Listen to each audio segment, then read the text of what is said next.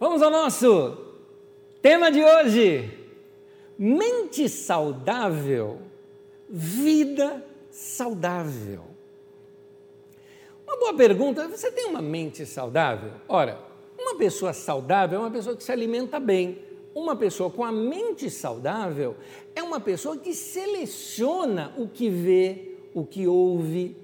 Uma pessoa com a mente saudável Ora, saudável significa saúde, é o contrário de doença. O que eu quero te mostrar é que muitas vezes nós permitimos a nossa mente adoecer. E quando a nossa mente adoece, a nossa vida adoece. E eu não estou falando aqui doença física. Eu estou falando que a, a, contaminação mental, ela estraga a nossa vida, estraga nossos relacionamentos, nós ficamos amargurados, nós ficamos chatos, nós destruímos amizades, nós é, desorganizamos a nossa vida, desorganizamos o nosso tempo, dormimos mal, dormimos em hora errada, é, desorganizamos às vezes até a nossa alimentação, e uma coisa vai puxando a outra, e aí vem até a doença física também. Então, mente saudável gera o quê? Gera vida saudável. Por isso, é, é importante a gente se analisar, porque às vezes nós não nos analisamos, achamos que está tudo bem. Mas olha, talvez se você fizer uma busca nas suas últimas postagens, por exemplo, nas suas redes sociais, será que ali já não indica alguma coisa em você? Talvez uma ira demasiada, uh, talvez uma maneira mal educada de tratar uma situação, talvez uma falta de paciência. Aliás, quando você está com falta de paciência, é uma luzinha vermelha piscando no, no painel da sua vida, indicando que o seu combustível está na reserva. É isso. O que eu estou te falando não é para ficar te dando bronca. O que eu estou te falando está vindo da minha experiência. Aliás, são essas as mensagens que eu tenho trazido para você nesses últimos domingos. Eu tenho falado que são princípios que eu quero ensinar para vocês que funcionaram na vida da nossa comunidade e funcionaram na minha vida pessoal também uh, e até na minha vida pastoral. Então, essas práticas vieram da experiência. Eu me conheço muito bem. Eu percebo que diversas vezes a luzinha da impaciência começa a piscar no meu painel. Eu falo, opa, eu tenho que parar alguma coisa. Tem alguma coisa afligindo a minha alma. Alma é mente, vontade, emoções. Não é? Tem alguma coisa afligindo a minha alma e está me causando azedume. Então eu preciso lidar com essas questões na minha vida. Bom, é, quando nós é, quando nós observamos as nossas conversas, os nossos recados, as nossas postagens, nós começamos a notar que tem ali um indicativo de que a gente não está muito bem. Há um ensino de Jesus que fala sobre isso. E ele trata sobre essa ansiedade da vida essa ansiedade de o que, que, eu vou comer, essa ansiedade, o que, que, eu vou me vestir. Bem, essa era uma ansiedade características do, do tempo de Jesus, exatamente ali na Palestina dos tempos de Jesus, que era a periferia da periferia e o povo nem roupa para se vestir tinha. Então, essa era, esses eram os temas das suas ansiedades. Quais são os temas da minha ansiedade e da sua ansiedade? O texto de Jesus não envelheceu. Tanto que o princípio que ele nos ensina para combater essa ansiedade nos serve até hoje. Por isso, nós vamos de novo mergulhar nos ensinos de Jesus, ler aqui nos evangelhos e perceber como a palavra de Deus vai lançar luz para o nosso caminho. Livro de Mateus, no capítulo 6, eu convido você a acompanhar comigo essa leitura. Mateus 6, de 25 a 34, diz assim: Portanto, eu lhes digo, não andeis ansiosos não se preocupem com a sua própria vida. Observem as aves do céu. Quem de vocês, por mais que se preocupe, pode acrescentar uma hora que seja à sua vida? Por que vocês se preocupam com roupas? Os pagãos é que correm atrás destas coisas, mas o Pai Celestial sabe que vocês precisam delas. Busquem, pois, em primeiro lugar o reino de Deus e a sua justiça. E todas estas coisas lhe serão acrescentadas. Portanto, não se preocupem com o amanhã, pois o amanhã trará suas próprias preocupações. Basta cada dia o seu próprio mal. É interessante notar que Jesus está lidando aqui com a causa das preocupações, e veja bem, ele fala não se preocupe aqui com a roupa ou com o que você vai comer, ali era a, a necessidade que o povo tinha naquela época. Eu te pergunto quais são as suas necessidades? Talvez a sua necessidade seja é, de comunhão. Então você está carente. Você está carente de amizade, carente de gente perto de você. Nessa pandemia, carente de abraço, carente de carinho, carente de estar junto com amigos, são necessidades da nossa vida e que estão gerando ansiedade.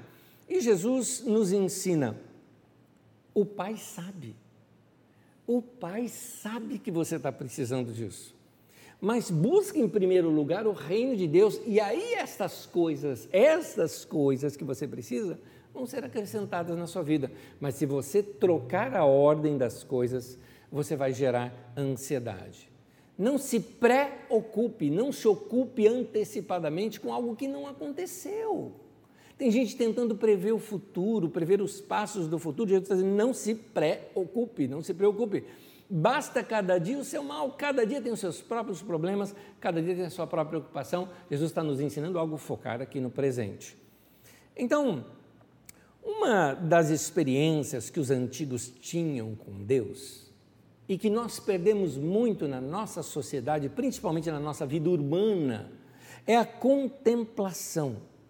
Devido à nossa correria e à nossa agitação, nós perdemos essa capacidade de contemplar. Sabe por quê? Desde criança nós fomos treinados por algo, teve algo que nos disciplinou, que, que treinou a nossa mente negativamente a TV. Nós todos somos filhos da TV e hoje filhos da internet, filhos dos meios digitais. A televisão, ela tinha uma comunicação que mudava muito rápido, não é? E tudo vem pronto para você. A internet hoje, então, é muito mais veloz do que a televisão. O que nos ensinou e nos disciplinou e nos acostumou, como alguém que domou um cachorrinho para fazer algo, não é? Nós fomos domados para ficarmos sempre ansiosos pelo próximo. Nós queremos o próximo episódio, nós queremos ver que hora que termina esse comercial, ou que hora que vai passar aquilo que eu quero saber a notícia. Nós ficamos sempre pré-ocupados, esperando o que vai vir, como se o que vai vir é melhor do que o que já existe. E a nossa mente foi treinada para isso, então nós estamos sendo treinados a sermos ansiosos. Nós não somos mais acostumados a, como os antigos faziam, né? sentar na calçada e ouvir os outros falarem histórias. Sei que nesse momento de pandemia isso é quase que impossível de acontecer por causa do distanciamento social, mas uh, nós estamos desacostumados a parar, nós estamos desacostumados, por exemplo, a contemplar a natureza. Nós estamos desacostumados a tirar lições da natureza, olhando ali para os animais.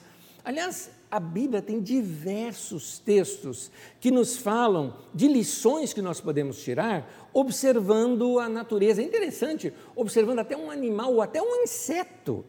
Por exemplo, nós já vimos é, que Jesus, ele nos ensina olhar os lírios, Jesus ensina olhar os passarinhos. É interessante isso.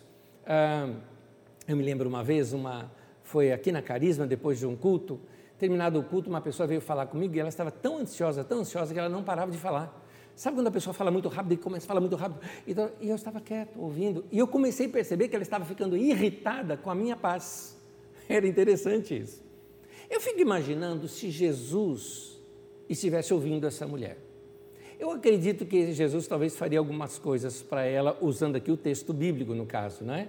Enquanto ela estava ali falando, então Jesus, mas aconteceu tal coisa, tal coisa, tal coisa, eu não sei mais o que fazer, o que, que eu vou fazer da minha vida? Jesus pega, para assim e fala, tá, olha, olha, olha, vem cá, vem cá, vem cá, vem cá.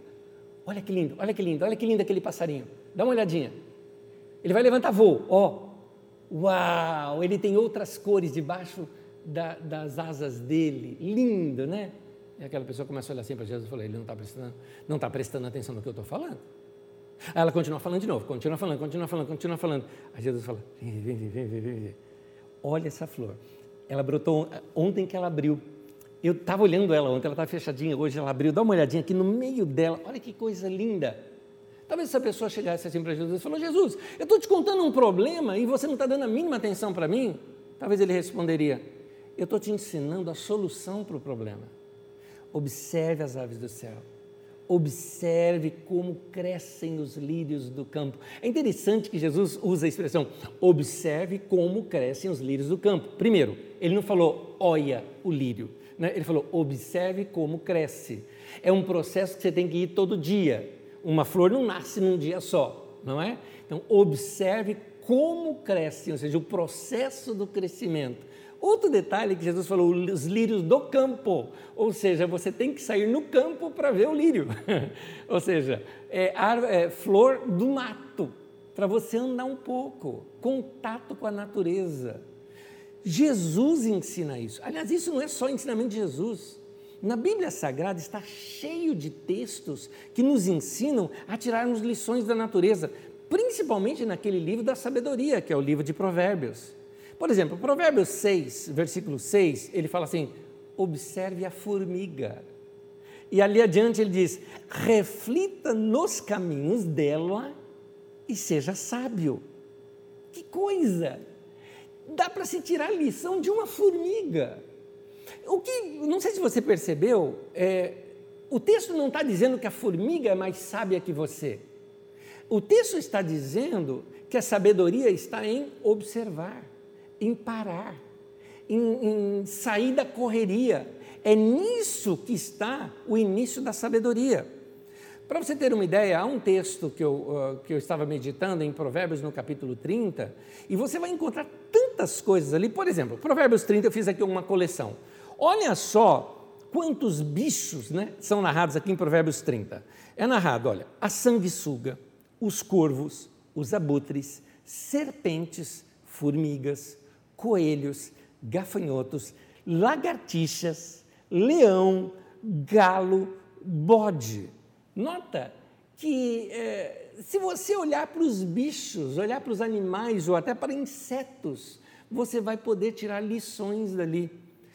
A questão que o, te, o texto não está dizendo que o bicho é mais inteligente, mais sábio que você. O que o texto está dizendo é que o fato de você parar, observar, e tirar lições ali para a sua vida, é isso que vai tornar você sábio. Aliás, no mesmo capítulo de Provérbios 30, cita, por exemplo, uh, coisas da natureza. Olha só, em Provérbios 30, fala dos céus, fala dos ventos, fala da água, da terra, fala do céu, agora em, em, no, no singular, da rocha, fala do alto mar, fala de terremoto, fala de verão, fala de penhascos, nós precisamos voltar os nossos olhos para a criação de Deus e tirar dali grandes lições. No texto dos Salmos, por exemplo, os poetas ali, eles mencionam no livro de Salmos as estrelas, a lua, a chuva, os animais, o sol, as estações. É interessante que naquela simplicidade eles tiravam grandes lições. Quando trovejava, eles falavam, é a voz de Deus. Né? Então, era uma maneira de se relacionar com Deus é, na natureza. Então, um bom alimento para a sua mente é a quietude, é a meditação. Ontem mesmo, eu estava estudando o que eu estava para ministrar aqui para vocês, na verdade, já revendo o texto porque eu revejo o texto diversas vezes, vou cortando as repetições e bastante coisa, vou fazendo aqui uma lipoaspiração no texto, né? Eu vou fazendo isso e nesse momento começou a chover. Eu parei tudo. Eu fui ali na minha varanda e fiquei olhando só a chuva, e o barulhinho da chuva, e o cheiro da terra molhada, e os passarinhos correndo da chuva. É, você fala, Nésio, por que você estava perdendo tempo? Meu querido, eu não estava perdendo tempo. Na verdade, eu estava cultuando Deus Criador. É isso. Uma das formas de cultuar o Deus Criador é olhar a beleza da criação dele. E a, a quietude e a meditação, porque a meditação é isso: é parar para refletir, é parar para ficar quieto, é esvaziar um pouco a sua mente de pensamentos humanos e enchê-la de belezas, de pensamentos divinos, das Escrituras, da palavra de Deus, de coisas que vão alimentar a tua mente. Lembra do tema de hoje? Tema de hoje: mente saudável, vida saudável. A quietude e a meditação é que vai ajudar você a ter essa mente saudável. E essa mente saudável é o que vai levar você à vida saudável. Então vamos colocar nossos pensamentos em ordem. Vamos entender melhor a direção de Deus para a nossa vida ficando quieto. Olha esse texto de Salmo, Salmo de número 49, versículo 3. A meditação do meu coração trará entendimento. Então, devido à nossa. Nós somos treinados a ficar agitados. Eu fui, você também foi treinado. E o nosso atual vício, sabe qual é? Ficar conectado o tempo todo. Seja sincero, é vício. Nós perdemos um pouco essa habilidade de meditar e de descansar. Eu gostaria que você fizesse jejum. E jejum não estou falando de ficar sem comer, estou falando de jejum de celular, jejum de rede social, jejum de computador, jejum de eletrônico. Jejum de eletrônico. Porque também você abandonar o celular e só ficar lá na Netflix também. Eu não sou contra lazer, por favor, gente. Eu acho ótimo o lazer. Aliás, nesse tempo aqui que nós estamos, tem, você tem que ficar em casa, o lazer cai muito bem. Mas o que eu quero te mostrar é que nós estamos levando uma vida muito cansada, às vezes até sem fazer nada. Nosso cansaço não é físico, nosso cansaço é mental. Então, para você dosar isso na sua vida, você precisa manter uma relação com a natureza. A igreja de Jesus, ela perdeu muito disso no final da década de 80, início da década de 90, quando veio um movimento sobre batalha espiritual e uma guerra contra um inimigo invisível chamado Nova Era. Quem é desse tempo se lembra muito bem destas coisas que varreram a igreja no mundo inteiro. E eu estou dizendo hoje que passamos disso que isso foi negativo e deixar agora os seus filhos e netos para a gente também, consequência desses movimentos. Isso porque quando você pega na década de 60 ou na década de 70, você vai ver ah, cânticos falando da natureza, você vai ver, por exemplo, aqui no Brasil, por exemplo, nós tivemos aquele Nas estrelas vejo a sua mão e no vento eu ouço a sua voz. Eram poesias que falavam do dia a dia é, tirando lições da vida nos galhos secos de uma árvore qualquer. Então as pessoas olhavam para a natureza e dali faziam canções. Hoje nós não temos isso. Hoje a gente canta para Deus de olho fechado. Hoje a gente, aliás, hoje não é só cantar de olho fechado. Hoje todo lugar da igreja tem que ser preto, palco preto, tudo escuro, uma luz estroboscópica no seu rosto e você naquela canção, com aquele, quem, quem entende música sabe o que eu estou falando, aquele pad de fundo que eu chamo pad de pé de galinha, né? Porque o, o, o, tecladista geralmente toca só com três dedinhos assim, né? Então pé de galinha fica ali segurando e segurando, segurando, e o povo zen, zen, zen, zen, zen, zen, e sai dali zen nada. Então, é, é, essa é, tirou a igreja de viver num dia a dia comum e levou a igreja para um, uma esfera imaginária chamada espiritosfera. Levou a igreja para isso. Aliás, cada época, na verdade, a gente cria esses moinhos de vento. Você já leu Dom Quixote, lá de Cervantes? Vale a pena. Dom Quixote de la Mancha, né? o livro do espanhol Miguel Cervantes. 1600 e pouco foi quando ele escreveu esse livro. Então, um clássico. E ali você vai ver um homem que luta contra moinhos de vento. Ele imagina grandes monstros contra a sua vida. Pois é, hoje a igreja tem lutado contra moinhos de vento. Não só a igreja, o governo brasileiro faz isso. Aliás, me permita criticar, porque quando eu criticava os outros governos, ninguém falava mal. Quando vai criticar isso agora, não pode mexer com mito. Ah, para com essas coisas, vai. Está fazendo errado, está fazendo errado. Inventam coisas. Ah, o comunismo, ah, a nova ordem mundial, ah, não sei o que lá. Para, isso são moinhos de vento, são distrações para ninguém ver os furos e, e as coisas erradas que estão sendo sendo feitas. Na igreja fez isso. Agora estou criticando a igreja, estou criticando o governo, estou criticando a igreja.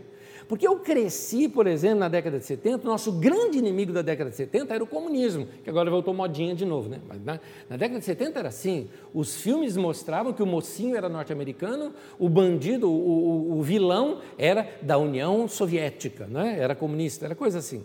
Depois, no final da década de 80, no meio da igreja eu estou falando, surgiu então um movimento chamado Movimento Nova Era, não é?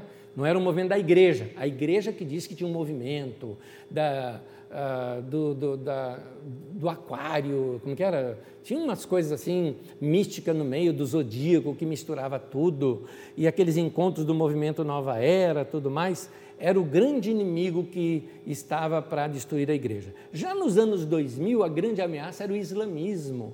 Tudo que era do islamismo era ruim. Aliás, recentemente eu assisti uma. Uh, eu estava assistindo uma, uma, uma série, uma coisa muito gostosa, é um, uma prática que, que a gente tem lá em casa de assistir uma coisa tranquila, né? a gente não quer ver repórter, não quer ver nada, vamos assistir uma coisa bem tranquilinha, assim, que faz a gente viajar, então é, é, é Somebody Feeds Phil, né? é Phil, P-H-I-L-L, que a gente assiste sempre, é um cara que ele viaja pelo mundo testando as comidas de cada lugar e mostra o turismo daquele lugar. Eu gosto demais daquilo porque me faz dar uma viajada. E num daqueles, é, uma pessoa que era islã, né, ela era muçulmana, ela estava contando o seguinte, falou, é, teve um estrangeiro que veio aqui, um italiano, e falou, eu estou abismado. Ela falou, com o quê? Vocês são pessoas legais. Foi ensinado para aquele italiano que todo muçulmano é homem-bomba, que todo muçulmano é ruim, que todo muçulmano é, é. Isso foi ensinado também aqui no Brasil e principalmente vindo dos Estados Unidos, né, que a gente come enlatado de lá. Nos anos 2000 veio essa ameaça do islamismo contra o cristianismo, vai destruir o cristianismo. Pois é. E hoje já é outro papo, né? Hoje é a tal nova ordem mundial.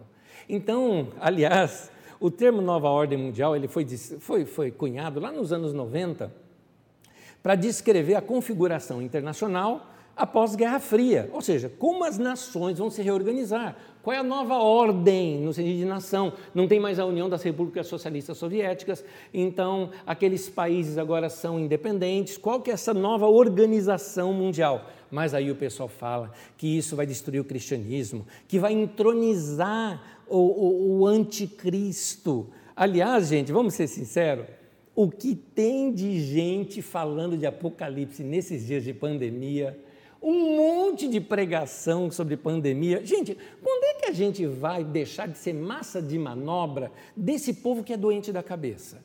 Vamos ser sinceros.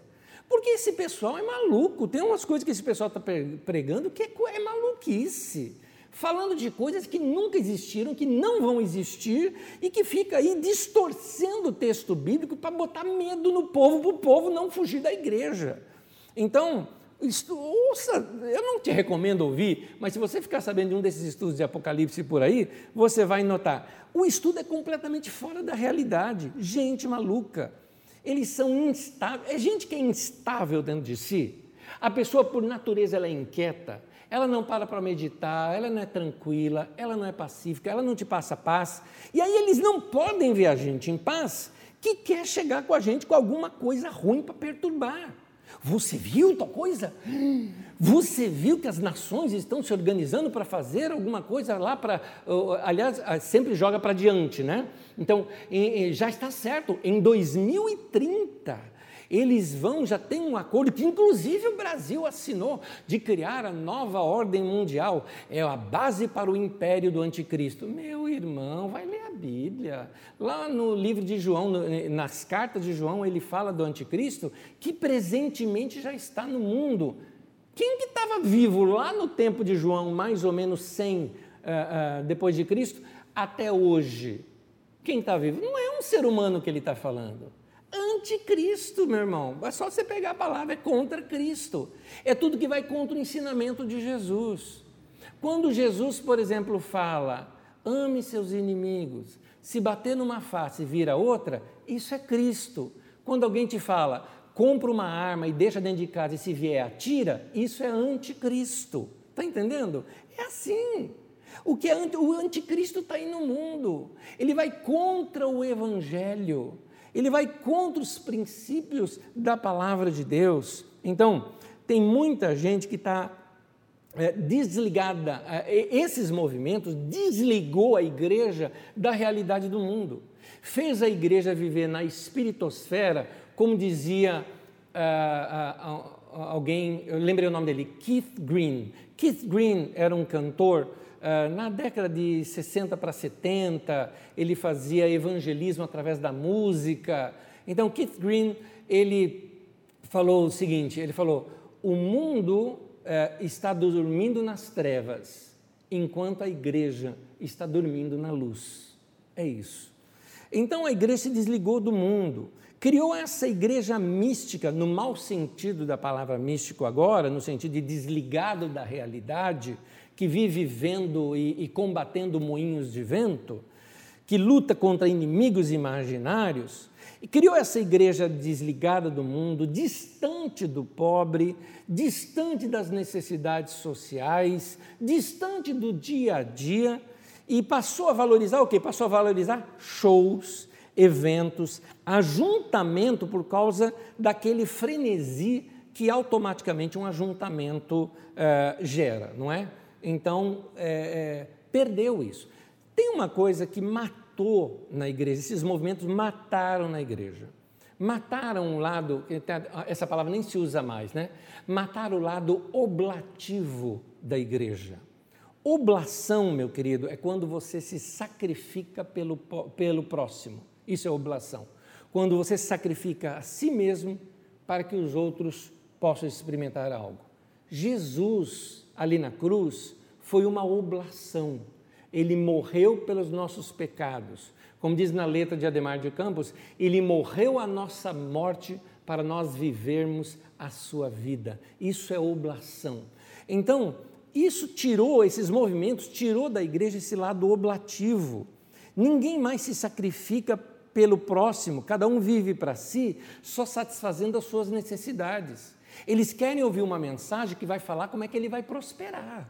Ele quer saber uma mensagem, ele quer, ele quer mágica, ele quer mágica. E um detalhezinho, mágica operada por um bruxo, por um mágico, aquele cara que chega assim, traz aqui a tua oferta, eu vou orar, põe aqui na minha mão, eu vou orar e aqui Deus vai abençoar você e vai fazer coisas tremendas na sua vida. Aí o cara vive vida errada, ganha dinheiro ilícito e fala que foi Deus que abençoou. Então, é, tirou aquele lado de pensar no próximo.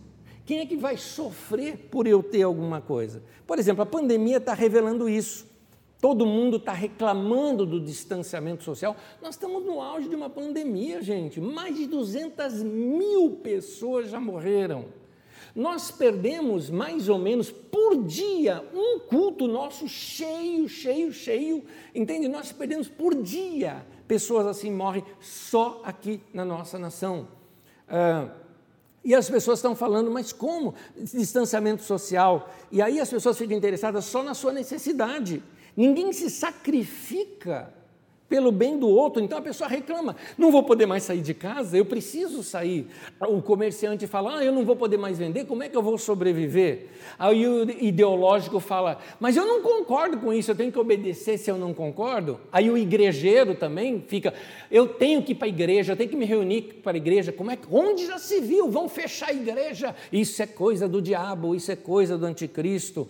Ou se não, aquele outro que pega quando sai a vacina, ele fura a fila da vacina. Gente, isso é, que eu estou mostrando é falta dessa oblação. Alguém fala, Anésio, mas isso está acontecendo aí fora. Aí fora não, pastor fazendo isso. Pastor fez isso, furou a fila para passar a mulher dele, porque ele era prefeito aí num lugar. Só estou te narrando coisa. E isso é falta de prática do cristianismo. O contrário disso, é claro, a gente também vê. Eu vi uma reportagem linda e maravilhosa, uma senhorinha, 107 anos de idade ela pediu para não ser vacinada, para não gastar a vacina com ela e dar para uma pessoa mais jovem que precisa de mais tempo para viver, porque ela já tem 107 anos de idade. Então ela falou: se for comigo, já, tô, já vivi, mas dá para alguém que ainda está para experimentar a vida ainda. Olha que coisa oblativa, né? Mas, pois é, isso foi tirado da igreja. Esses movimentos mataram também o lado contemplativo da igreja. Por exemplo, a relação do ser humano com a natureza, aquela relação de ver Deus na sua criação, foi tirado da igreja e foi colocado coisa como sendo coisa zen, coisa de gente sem Deus. É, quem era de Deus não olhava para a natureza, só olhava para a espiritosfera, entendeu? Isso foi tirado da gente lá na década de 80, na década de 90, e hoje nós já estamos isso como sendo normal da igreja. No entanto, nós precisamos sempre voltar para a Bíblia Sagrada. E a Bíblia Sagrada, no livro dos princípios, a palavra Gênesis significa princípio. Então, no livro dos princípios, que é Gênesis, mostra o homem sendo formado do pó da terra. Então, tem uma relação do barro com a nossa origem. Tem essa relação. Você está estressado um dia, tira o teu pé e pisa numa coisa geladinha, numa pedra, pisa, pisar no barro, sabe aquela coisa gostosa de pisar no barro e o barro né, passar assim pelo meio dos dedos do pé, não é? Ou botar, ou, ou por exemplo, entrar num mar ou num rio, molhar na água, tomar chuva. Quando nós fazemos isso, nós temos uma relação com a natureza. Os mesmos, todos os átomos do meu corpo se encontram na Terra, todos, todos, todos, todos. Tem essa relação entre nós. Por isso, meu querido, é o seguinte: quando a gente está fora do nosso habitat, a gente adoece, a gente não fica bem. Eu lembrei de uma cena, muito tempo atrás, nós tínhamos uma plantinha lá em casa, tão lindinha, tão bonitinha, mas ela estava morrendo. Tiramos ela do vaso, eu cavei lá no meu jardinzinho um espaço tentando recuperá-la. E eu coloquei no jardinzinho e ela brotou e ficou linda e bonita. Ela estava no ambiente errado ela estava no habitat errado. Tem planta que precisa de sol, tem planta que não pode ter sol, tem planta que é para lugar é, é, onde. É, tem planta que precisa de muita água, tem planta que precisa de pouca água. Como é você? Você não foi feito, meu querido, para viver no mundo internetico, me permita o neologismo. Você não foi feito para viver no mundo digital. Você não é bits e bytes. Você precisa de relação com gente. Você precisa viver nesse seu mundo. Você não foi feito, eu vou falar de outra maneira. Você foi feito para comer fruta. Pegar uma fruta e degustá-la, sentir esse sabor. Você não foi feito para tomar suco de caixinha. Deu para entender onde eu estou querendo mostrar para você? Você foi feito para ser gente, gente vai lá, cria galinha e usa galinha e come galinha. Não foi feito para comer caldo quinor. É isso que eu estou querendo mostrar para você. Você foi feito para andar com gente, se relacionar com gente e abraçar gente e não ficar triste porque não ganhou like. Por favor, está entendendo? Você está fora do seu habitat, por isso você está adoecendo. A sua mente é, é, está adoecida e isso está adoecendo a sua vida. Por isso, quero te lembrar o meu tema de hoje: mente saudável, vida saudável. Nós precisamos então manter essa relação com a natureza, porque ela nos recarrega. É, eu não estou falando aqui de fazer culto à mãe natureza, estou falando de fazer culto ao Pai Criador, entendeu? É isso que eu estou é, ensinando. Em toda a Bíblia Sagrada você vê isso. Os hebreus eles tinham uma forte relação com a terra. A, a grande promessa para o hebreu qual que era? A terra prometida. Foram os gregos que vieram com essa história de que uh, matéria é algo que não presta, não viam o momento de se libertar do corpo de tudo isso para poder ser livre, como se o corpo fosse ruim e só a alma fosse boa. E essa cultura passou para a igreja medieval. E a igreja medieval nos deixou como herança esse paradigma grego de que uh, o que o que eu vou experimentar com Deus não tem a ver com contatos físicos, portanto, eu fecho os olhos para orar, eu, eu olho para um nada, não é para adorar Deus, então é o que eu chamo de espiritosfera. E às vezes nós estamos perdendo esse contato com o natural. O hebreu não era assim. Na maior experiência de Moisés, o grande líder hebreu que é Moisés, a maior experiência dele que ele teve com Deus foi uma árvore pegando fogo que não se consumia e Deus falando para ele: tira as sandálias, pisa no chão, não é? Então, nota esse contato. A ideia, no hebreu, por exemplo, a ideia dele é do pó nós viemos, para o pó nós voltaremos. É, essa era a ideia. A morte não era vista por eles como algo desesperador, como hoje é vista pelos ocidentais. O ocidental tem medo de morte. Nós chegamos a ligar, por exemplo, cemitério com assombração. Cemitério é lugar de medo, cemitério é lugar de demônio. Colocamos isso na nossa cabeça através dos filmes. Isso é coisa de ocidental. O hebreu não, o hebreu ele ia diante de um túmulo, por exemplo, para meditar sobre a vida. O hebreu não se preocupava com a vida pós-morte. Nós ficamos preocupados como é que vai ser o céu. O hebreu não. O hebreu ele era preocupado em viver. A morte para ele era a continuação da vida, fazia parte da vida. A morte é devolver para a natureza aquilo que da natureza foi tirado. Viemos do pó, para o pó voltaremos. E o espírito? E o espírito volta para Deus que o deu. Essa é ideia, era se integrar com o todo, era uma paz tranquila que eles esperavam. Queridos, as nossas cidades hoje estão virando uma fábrica de loucos. E eu me refiro aqui principalmente às grandes cidades. E nós aqui estamos vivendo isso porque nós não temos mais ar puro para respirar. Nós não temos tempo de ver o entardecer. Nós é, não temos rios para entrar neles. Nós não temos nem mesmo lugar para se caminhar. É por isso que nós estamos agora colhendo uh, os sintomas de tudo isso. Qual é o sintoma? O estresse o desânimo, as ansiedades, os medos, tudo isso são subproduto dessa vida doida que Deus não nos fez para elas. Deus não nos fez para ser dessa maneira.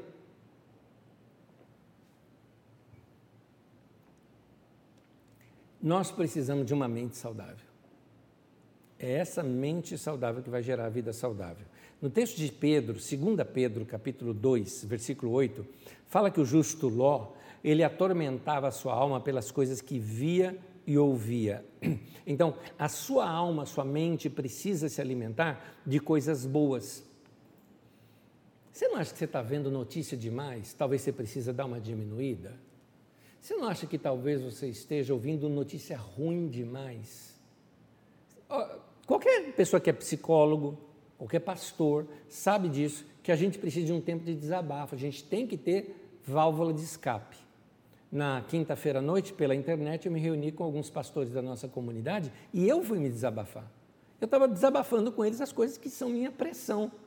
Foi como puxar um, um, um pininho da panela de pressão e aliviar. Gostoso. A gente sabe que a gente sabe como lidar, porque a gente assambarca, não é? Tantos problemas dos outros, tantas notícias, tantas notícias, a gente precisa ter esses escapes para a gente ter equilíbrio na vida. Aí pessoas que nem têm formação pastoral, nem têm formação de psicólogo, não têm formação para terapia, recebe tudo isso, aí não sabe o que fazer, não puxa o pininho da panela de pressão, se estoura.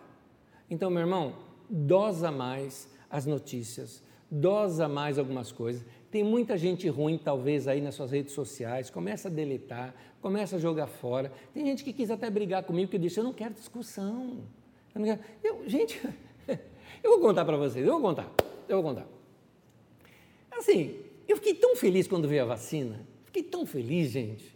Puxa vida, e está atrasada, está atrasada, não vai ter para todo mundo, mas o que tem eu estou me agradando, estou feliz com o pouquinho que a gente está recebendo. Teve a primeira vacinação com aquela moça negra, corintiana, né, com ela, eu vibrei, eu falei, que lindo, né, que joia, né, que coisa maravilhosa, né. Eu simplesmente, eu mesmo fiz, peguei uma foto dela, uma frase que ela falou, coloquei ali, fiz uma paródia, né, que parodiando, né, é, uma frase de Neil Armstrong, aquele cara que pisou na Lua pela primeira vez, embora alguns terraplanistas não acreditam nisso, mas que aquele homem que pisou na Lua, ele falou assim que era uh, um pequeno passo para o homem, um grande passo para a humanidade. E aí eu parodiei e falei assim, não um pequeno passo para uma mulher, um grande passo para a humanidade. Que coisa linda, maravilhosa. Pronto, entraram os críticos. Oh, Anésio, alguém diz, é, Anésio está se revelando. Eu falei, bom, quem me conhece há muitos anos, eu sou a mesma pessoa, não mudei nada, sempre pensei dessa maneira, não é? É, sempre fui a favor da ciência, sempre fui a favor de inteligência, de estudar, de abrir a mente, sempre fui a favor disso. Vem gente me criticar e tal. Eu falei, gente, como o povo está azedo, como o povo está chato. Aí eu coloquei lá, falei, olha gente, quem for negacionista, você não vai ter espaço na minha timeline. Quer colocar na sua, eu vou respeitar, não vou lá te criticar, mas não vem na minha. E alguém já quis me criticar por eu fazer isso. Eu falei, ah, para, para. Mas eu estou fazendo isso. Criticou, deleto, apago. Ô, oh, Neto, você não aceita? Não aceita, não te conheço. Meus amigos têm total liberdade. Se você quer falar comigo, liga para mim. Ah, não tenho seu telefone, então é porque você não é meu amigo. Então, é, é, é quando a gente tem amizade, quando a gente está próximo das pessoas, aí a gente pode discutir, a gente pode ah, ah, ah, conversar melhor, não é? Então, nós estamos precisando de relacionamento, estamos precisando de amizade, dá um pouco de paz, deixa a gente ter paz. Tem gente que está tão agitada dentro dela que ela quer perturbar você. E quando você está em paz, ela fica irritada de te ver em paz. Isso é doença, doença de alma fraca. Isso me faz lembrar a letra de um hino que dizia assim: alma cansada, vem já. Então tem um monte de alma cansada por aí que precisa vir até Jesus porque ele falou: Vinde a mim os que estão cansados e sobrecarregados, e eu vos aliviarei. Meu irmão, você está cansado e sobrecarregado? Não vai para a rede social, vai para Jesus, meu irmão. Vai falar com Ele, vai ter comunhão com Jesus, vai andar no dia a dia, vai adorar a Deus no meio da natureza. Se você enfraquece as defesas do seu corpo, você pega uma gripe. Se você enfraquece as defesas da sua alma, você vai ficar ansioso, chato, nervoso. É, como é que a alma pode ficar fraca? Quando ela só se alimenta do fast food das redes sociais. Você só se alimenta lá do Zap Zap, do Facebook, do Instagram, disso, daquilo, é, só se alimenta dos canais de televisão. Meu querido, se alimente com coisas boas. Você é do tipo de pessoa que está querendo ficar conectado o tempo todo, você não foi feito para isso. Primeira coisa que você faz no dia é checar as notícias ou checar uh, os recados no seu WhatsApp, por exemplo. Você não foi feito para isso.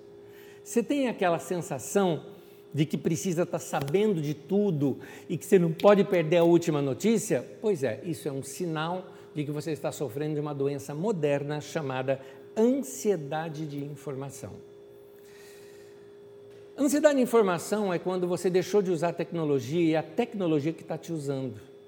Você está sendo escravo da tecnologia e da, da informação. Antigamente a gente pegava, brincava o dia inteiro, né, ou trabalhava o dia inteiro. À noite, lá no Jornal das Oito, é que a gente ia ver notícias do dia para saber o que aconteceu. Hoje não, hoje a gente quer saber antes de sair na televisão. Uh, a tecnologia, ela existe para nos dar conforto, para ajudar algumas coisas para nós. Mas toma cuidado para não usar de modo errado a tecnologia. Aliás, tem uma frase que é de um autor desconhecido, dá uma olhadinha. Diz assim: A tecnologia nos ajudou a resolver grandes problemas que nós nunca teríamos se não houvesse tecnologia. Eu acho ótimo isso. Pois é, gente, a gente se atrapalha demais. Se você está sofrendo de ansiedade da informação, eu quero te mostrar alguns sintomas de que são luzinhas no seu painel dizendo que a sua mente não está saudável. Então, abra os seus olhos. Sua mente não está saudável e você não vai ter uma vida saudável se essas coisas estão começando a avisar no seu painel de que você precisa tomar uma medida de segurança com relação a isso. Sintomas de quem sofre de ansiedade de informação. Primeiro, frustração por não manter-se atualizado, por saber pouco ou saber com atraso. Aquela coisa, como que eu não soube disso? e fica frustrado. Segundo, necessidade de checar se tem recado o tempo todo. A pessoa deixa até aquele sonzinho irritante avisando o tempo todo que ela tem recado. Para quê? Outro, quando você precisa disso para sobreviver, ou seja, dependência, você não vive mais sem os seus aparelhos, você não vive mais sem contato é, digital. E por último, parece que o seu dia não começou enquanto você não vê os seus recados. Quer saber, meu irmão? Eu vou te dar um diagnóstico. Você está doente. Eu estou te avisando, você está doente. E você é quem precisa se cuidar. A terapia é você que vai se impor nessa terapia. Como? Fazendo jejum. Jejue um pouquinho, levante um dia e se prometa: só vou ver na hora do almoço. Eu entendo, tem gente que isso faz parte do trabalho. Tem gente que está até dando essa desculpa. Nesse exato momento que eu estou falando, você está falando, é, mas André, você está falando isso, mas eu trabalho com isso. Você trabalha sete dias por semana? É? Se você trabalha sete dias por semana, você já está desobedecendo um mandamento que está entre os dez mandamentos. Você tem que descansar um dia. Se o seu trabalho tem tudo a ver com coisa digital, celular o tempo todo, então um dia na semana você teria que ficar o dia inteiro sem mexer no celular, sem mexer em computador ou, ou coisa parecida. Se você está dizendo que é trabalho. Então, e se você está dizendo que é trabalho, ora, é das 8 às 5, das 9 às 6, não é? É esses horários de trabalho. Porque senão você está perturbando o teu lar, perturbando a tua casa, perturbando o seu descanso. Meu irmão, eu estou te dando um toque, querido, não resista. Você está doente. E você, alguém precisa te alertar disso. E eu sou o chato que estou vendo aqui, é, é, com muito amor, te dizer que você precisa organizar melhor a sua vida. Antigamente a gente dependia de carta. Você escrevia uma carta, quando a pessoa recebia, levava talvez uma semana para você é, é, para a resposta vir para você. Uma semana para ir e uma semana para voltar. Hoje os correios até são mais rápidos, mas antigamente era lento tudo isso. Então, uma carta, daqui a 15 dias você tinha a resposta daquela carta, não é? Aí depois veio o telefone fixo, que era caro na época, depois veio o celular, e aí chegamos na era digital dos smartphones e das formas mais práticas e rápidas de se comunicar. Tudo sofreu revolução, tudo teve update, tudo melhorou. Nós humanos continuamos o mesmo. É isso que você precisa tocar. As coisas ao nosso redor ganharam update, você não. Então, você tem que dosar tudo isso, senão você não suporta. Hoje em dia, qualquer roda de conversa, você percebe que todo mundo sabe de tudo. E aí o bate-papo ficou chato. Porque você chega assim e fala, então você viu aqui? A pessoa, vi, vi sim, eu li, tal, tal. Inclusive, aí você nota que você fica, eu não estou sabendo disso. E aí fica chata a conversa, porque todo mundo já sabe de tudo. O grande hype do momento é você ter uma notícia que ninguém tem. É você contar um negócio que ninguém ainda sabe. Esse é o grande hype do momento. Gente, nós somos uma sociedade doente. E nós precisamos de saúde. E a saúde está na palavra de Deus. Lembra o que eu te disse aqui? Vai olhar os lírios, vai olhar as aves do céu. Pega aqueles textos lá de Provérbios 30, que fala do céu, da montanha, do rio, que fala dos bichos, que fala da formiga lá em, em, em Provérbios 6, por exemplo, que fala essas coisas. Gente, é, nós não podemos substituir a vida é, pessoal, real, da vida virtual, é, é, é, da vida só de redes sociais. Então, toma cuidado, porque as redes sociais estão doentes. Até porque elas intensificam o que as pessoas são. Se a pessoa é barraqueira, na rede social ela vai ser barraqueira 2.0, entendeu? Ela vai ser plus, ela vai ser mais ainda. A pessoa ela é polêmica, ela é, ela é briguenta. Na rede social ela vai ser mais ainda. E quando você não briga, ela puxa assunto para brigar. E quando você não quer brigar, ela dá um jeito de brigar com você. Se ela é medrosa, se ela é ansiosa, se ela é insegura, tudo isso vai passar. Tem gente que é carente demais, sabe? Carente fica postando o tempo todo, dez vezes no dia. Tudo isso reflete um pouco como está o nosso coração. Então eu queria dar aqui para vocês umas dicas de como você usar a rede social de um modo mais equilibrado. São várias dicas. A primeira delas, não poste demais. Eu queria que você entendesse que é, postar demais vai mostrar sua ansiedade. A Bíblia, na verdade, fala: no muito falar não falta transgressão. Ou seja, quem fala demais fala besteira. Quem posta demais também. Então, seja dosado. Veja realmente o que realmente você precisa postar. Você precisa realmente reenviar aquela notícia que foi mandada para você? Pois é. Segunda coisa para você ver é o seguinte: segunda, não acredite que todos estão mais felizes do que você. Pois é, a rede social é um grande engano. Quando você olha lá, todo mundo está em lugar paradisíaco. Sabe por quê? As pessoas elas criam um holograma delas na rede social. Ela cria o que os outros querem, que ela gostaria que os outros vissem nela. Me admirem, não é? E aí você fica correndo nas redes sociais dessas pessoas, você vai ficar deprê. Você está em casa aguentando, não tem nem para onde viajar e nem dinheiro para viajar. Aí você vê aquelas fotos das pessoas e tudo mais e tal. Você vai ficar mal, você vai ficar mal. Então, aprenda a dosar. Não acredita também que aquilo tudo é verdade, tá? Terceiro, o seu valor não está no seu número de seguidores. Para de achar, meu querido, que quanto mais pessoas te seguem, melhor você é. Para de achar isso, não significa nada isso. Talvez signifique que você vai ter mais perturbação, experiência própria. Estou te falando. Quatro, economize a sua vida economize o seu tempo. Meu querido, tua vida é muito preciosa. Aliás, já existe em todos os celulares hoje uma medição, você pode procurar que no seu tem, de quanto você usou cada programa da sua rede social. Aí você vai ver quantas horas da sua vida você perdeu simplesmente respondendo, fazendo coisas ou navegando em redes sociais. Eh, eh, quinto, a minha está sexto. Quinto, pare de viver a novela dos outros. Pois é, meu querido.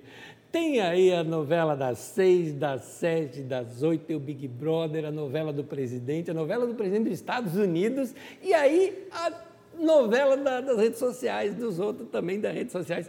Meu irmão, para de viver novela, vai viver a realidade, vai viver a vida, utilize o seu tempo para coisa mais construtiva vai melhorar o seu relacionamento com as pessoas com quem você se sente bem. Gasta mais. Veja quanto. Mede, mede, faz isso nessa semana. Uma semana de uso, aí você vai medir, no final daquela semana, você vai ver quanto você usou as redes sociais, seja, quanto você falou com outras pessoas. E aí compara. Quanto você falou com as pessoas que você de fato ama. E talvez a dosagem seja bem diferente uma da outra. Então, nessa época, é, época de pandemia, é claro, você pode usar a rede social para falar com pessoa que você não está perto. É óbvio, é o jeito que a gente tem de fazer. Então, separa quanto você gastou com gente que realmente você ama e quanto você gastou vendo notícias de outros, não é? Você está preocupado com o presidente de uma outra nação que não tem nada a ver com a tua, e não gastou tempo falando ali com teu irmão, com a tua irmã, com teu pai, com a tua mãe, com a tua esposa, com teu marido, com teu filho, né? com gente que talvez mora dentro da tua própria casa e você não gastou tempo com eles. Você precisa investir mais em você. Se ama um pouco mais, querido. Se ama um pouco mais. Por isso, fica aqui meus conselhos para você. Vai estudar algo. Utilize esse tempo para isso. Vai se divertir. Utilize esse tempo para isso também. Vá usar a internet para pesquisar e aumentar sua cultura. Vá se tornar mais interessante. Vamos ser sinceros, os bate-papos estão ficando desinteressantes, porque eles são baseados em um BBB da vida. Oh, você viu qual é o salário do Neymar? Oh, você viu o que fulano. Gente, isso é novela dos outros. Vai fazer as coisas suas, vai se tornar mais interessante, vai estudar um pouco, estude ciências, história, geografia, uh, pesquisas científicas, vai estudar literatura, vai estudar textos clássicos, vai estudar textos bíblicos, bons intérpretes, bons exegetas, Vai estudar coisas que ensinam conhecimentos gerais. vai estudar história da sua própria nação, que você nunca estudou a história dos presidentes da nossa própria nação, nem conhece a história do Brasil. Vai estudar sobre Dom Pedro II, você vai ver que época maravilhosa que o Brasil teve lá atrás, com muitos detalhes ruins também. Né? Você vai estudar, você vai ver momentos diferentes da nossa nação e vai começar a entender melhor o nosso tempo. Vai estudar, meu querido. Vai ler, vai ler sobre o que você gosta. Você gosta de culinária? Vai ler e estudar e ouvir gente da área. Você gosta de, de, plantas? Vai ler e ouvir e ver pessoas dessa área. Você gosta de construção, de design? Vai fazer coisas que encham a tua alma vai tornar a tua vida mais interessante para que quando a gente conversar com você, você tenha muito assunto para passar. Então, o ensino de Jesus, ele deixa esse conselho para a gente não viver uma vida estressada. Mateus capítulo 6, um trechinho do versículo 26 e um trechinho do versículo 28 diz assim: Observem as aves dos céus, vejam como crescem os lírios do campo. Pare então um pouco para observar, considerar, contemplar isso vai ajudar muito a gente se desestressar e tirar um pouco essa ansiedade toda da gente. Meu querido, é, nós ah, estamos com uma vida muito corrida. É, como no tempo do passado eu costumo usar essa figura, quando a gente fazia overclock nos computadores, né? Fazia um 286 virar um 486. Pois é, só que ele durava menos tempo. É isso que vai acontecer com você também, comigo também. Se a gente viver uma vida acelerada, a gente vai durar menos. Então, para um pouco, desacelera, meu irmão. Muda seu estilo de vida. Se puder, faça algo gostoso logo pela manhã. Torne as suas manhãs mais interessantes, mais saudáveis. É, para todos vocês que saem para correr pelas manhãs, ou quem sabe à noite, ou que se exercitam, ó, fica aqui o meu aplauso. Você está certo, está se cuidando. Eu recomendo que vocês façam coisas que te desestressam. Eu faço isso. Ouvir boa música, amo, entro dentro dela, viajo, navego naquela música. É, sair mais cedo quando você tem um compromisso para não sair atrasado, não sair afobado, não, é? não viver uma vida agitada, viver sem pressa.